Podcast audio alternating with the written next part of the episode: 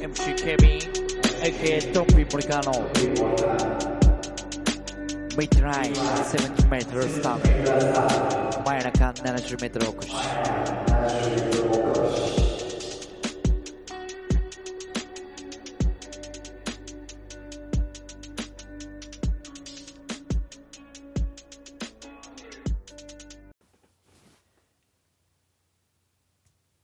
MC ケビン AK ドンピー森川の真夜中 70m おこしでございます、えー今日はですね、えーまあ、前回同様、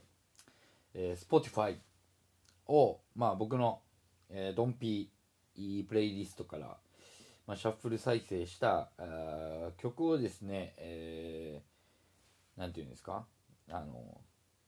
そのシャッフルされた曲かかった瞬間にその曲のまあ自分なりのエピソードとかをですね、えーちょっと紹介していきたいなと思います、えー前回が、えー何かかったんでしたっけ？あ豆腐ビーツの彗星とで、えー、欅坂46の2人セゾン。なかなかですけどね、えーこの選曲も。どういうの聞いてんねんっていつもね思われるかもしれないですけども。それでは、えー早速、シャッフル彗星彗星がだいぶ引っ張られてシャッフル彗星って、えー言うてしまいましたけども、えーそれではシャッフル再生させていただきます。来ましたね。もうこのイントロで昭和って感じしますもんね。でもこの時点でまだね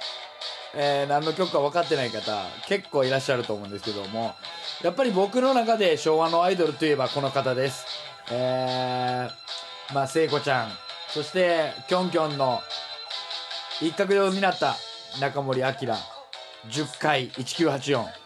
で1984ですからこれ1984年昭和59年に、えーねえー出された曲でございます。が僕は2歳ですよ。えー今から考えてもちょうど36年前、えーじゃあ7年前。ね。でこの時アキナさんもまだ10代ですから。いやもうね大人っぽいですよね。はい。ない。ね。限界ななんかは坊やイライラするわ。10代がなかなかねイライラするわって言わない。まあでも僕あの中森明菜さんをねずっと好きだったんですよ。でえーまあもちろんデザイアとかえーまあ、それこそミアモレっていう。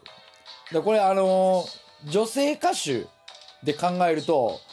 まあ、当時レコード大賞ってもう今はねなんかこうレコード、まあ、CD も売れない時代になってきたんでレコード大賞って何かこうあんまり盛り上がらないですけどもやっぱ当時ってレコード大賞って言えば2000年入るぐらいまではやっぱりすごい栄誉あるね賞だったんですよ。歌手の方がみんなそこを目指す「紅白」とレコード大賞あの年末の流れでね目指していくっていう。でまあそれを2年連続取った女性歌手は中森明菜だけですからね、えー。でしかもあの時まだなんていうんですか武道館とかでやってましたから。でよく見られてましたもんね。なんかこうあの昭和の歌手の方がレコ大取ってまあ1回ノミネートの時に歌うけどレコ大取ったらもう一回歌わされると。でその時にあのよくねやっぱりこうお母さんとかが横に立ってね親族の方がで泣いて歌えないみたいなね。まあそれもよく見ましたよ。ミアモーレの時とか。うん。デザイアの時はそんな泣いてなかったですけどね。まあだからミアモーレデザイアで撮ったんですよね。まあそれの時の、まあ、中森明菜さんが、えーで言えば初期の名曲でございます。10回ね。冗談じゃないっていうね。でやっぱり中森明菜のいいところはもうこの辺ぐらいかな。2分の1の神話とかいう曲ぐらいからこう振り付けもねちょっとこう独特の感じで。でこれもすごいなんていうんですか。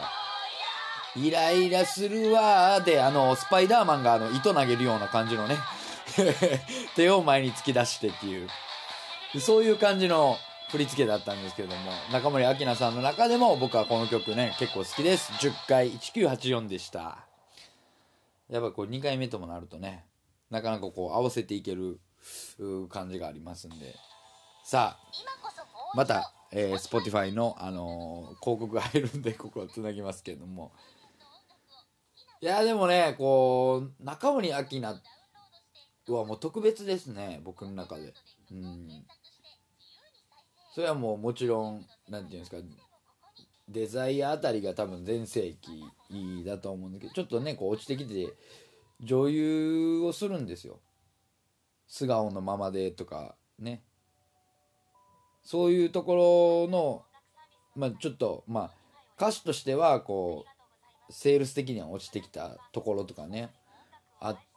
たりもしたんですけどもまあやっぱりそこでもドラマの主題歌とか歌ったりして僕的にはねすごい。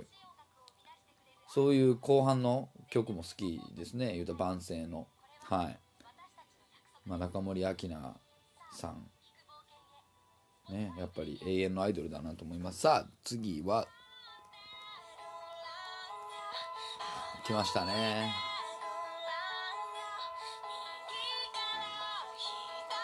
いやこれはですねあれソニーやったっけな。ソニーかなんかウォークマンかなんかカセットテープのタイアップ曲になったんですけどまあ、クラムボンを世に知らしめた曲っていう感じですかね。クラムボンの「サラウンド」っていう曲なんですけど、まあ、クラムボン、まあ、今も現役ですけども現役っていうかあの活動されてますけども。やっぱりこの女性1人男性2人、まあ、ドリカムシステムですよね。ドリカムシステムの中でこうバンドサウンドみたいな。やっぱりドリカムさんってやっぱりこう吉田美和さんのシンガー能力の強さっていうのがあると思うんですけどやっぱりまあボーカルは原田育子さんっていうんですけどもいくちゃんのこの何とも言えない声まあ高音とこう何て言うんですかこうね力強い声がねすごい僕は好きなんですよ。であのまあクラムボンの、まあ、曲を大体まあ、3人で作ってはるんですけれども核となってるのはベース弾いてる水戸さんって方でやっぱり何て言うんですかねその今までやってきた音楽っていうのがこう結構その水戸さんの感じがね出るのがクラムボンの良さだったりするんですね。でこの曲はやっぱりタイアップ曲なんでその世に世の中の人が、まあ、クラウンボンって聞いたらこの曲を思い出す方の方が一番多いんじゃないかなと思うんですけどこれが何年ですかね、まあ、これ自体が多分あのー、2016年のなんかリマスターなんですけど僕はこれ聞いて速攻で CD 買いに来ました。うん。あれだからいつやろ？中 3? 高1かな？まだ、なんていうんですかね、パッツンおかっぱの方が、なかなかいなかった時代ですからね。だから、そのビジュアル的な部分でも、あのー、その異彩を放ってたというか、おしゃれ感がね、やっぱありましたよね。もともとパンと、えー、パンと蜜を召し上がれっていう曲でデビューしはって、その時は FM802 のヘビーローテーションもね、えー、やっては、あの、タイアップになって、まあ、そこからこうガーッと行きましたんで、やっぱクラムボンというと、えーまあ、クラムボンがきっかけで、まあ、僕はお付き合いさせていただいた女性もいてるんで、なかなかやっぱりこう感慨深いもんがあったりしますよね。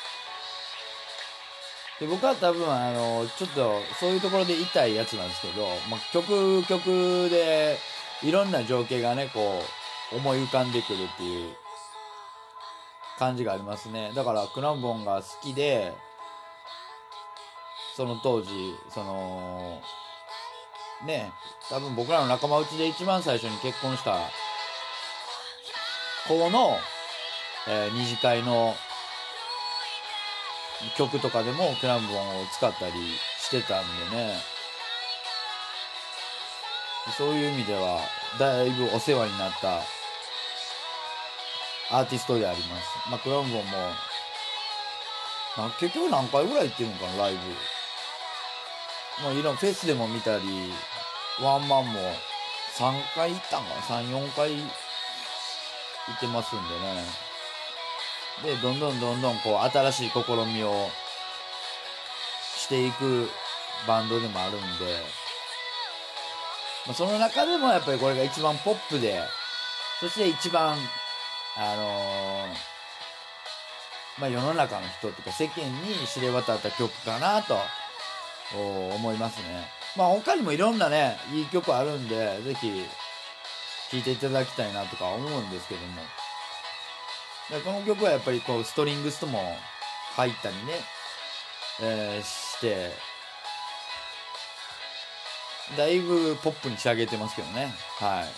えー、聴いていただいたのはクラムボンのサラウンドでした。まあとまあねこう2曲えー紹介させていただきましたけどもどうでしたかね？なんか今日なんかさらっといった感じが、うん、ありますけども、えー中森明菜の10回1984と、えークラウンボンのサラウンドという。うん。だか似て非なるものはありますけどもね、えーまあ多分そういうのは皆さんにも、うん、いっぱいあるんじゃないかなと僕は、えー思うんで、えーぜひともですねあいいなと思った方は、えーこれを聞いてですねいいなと思った方はぜひいい範囲にあの自分の曲を自分のプレイリストに、いろんな曲ね入れれるんで、えーぜひ入れていただきたいなと思います。えーそれではお相手は MC ケビン AK ドンピー森川でした。バイバイ。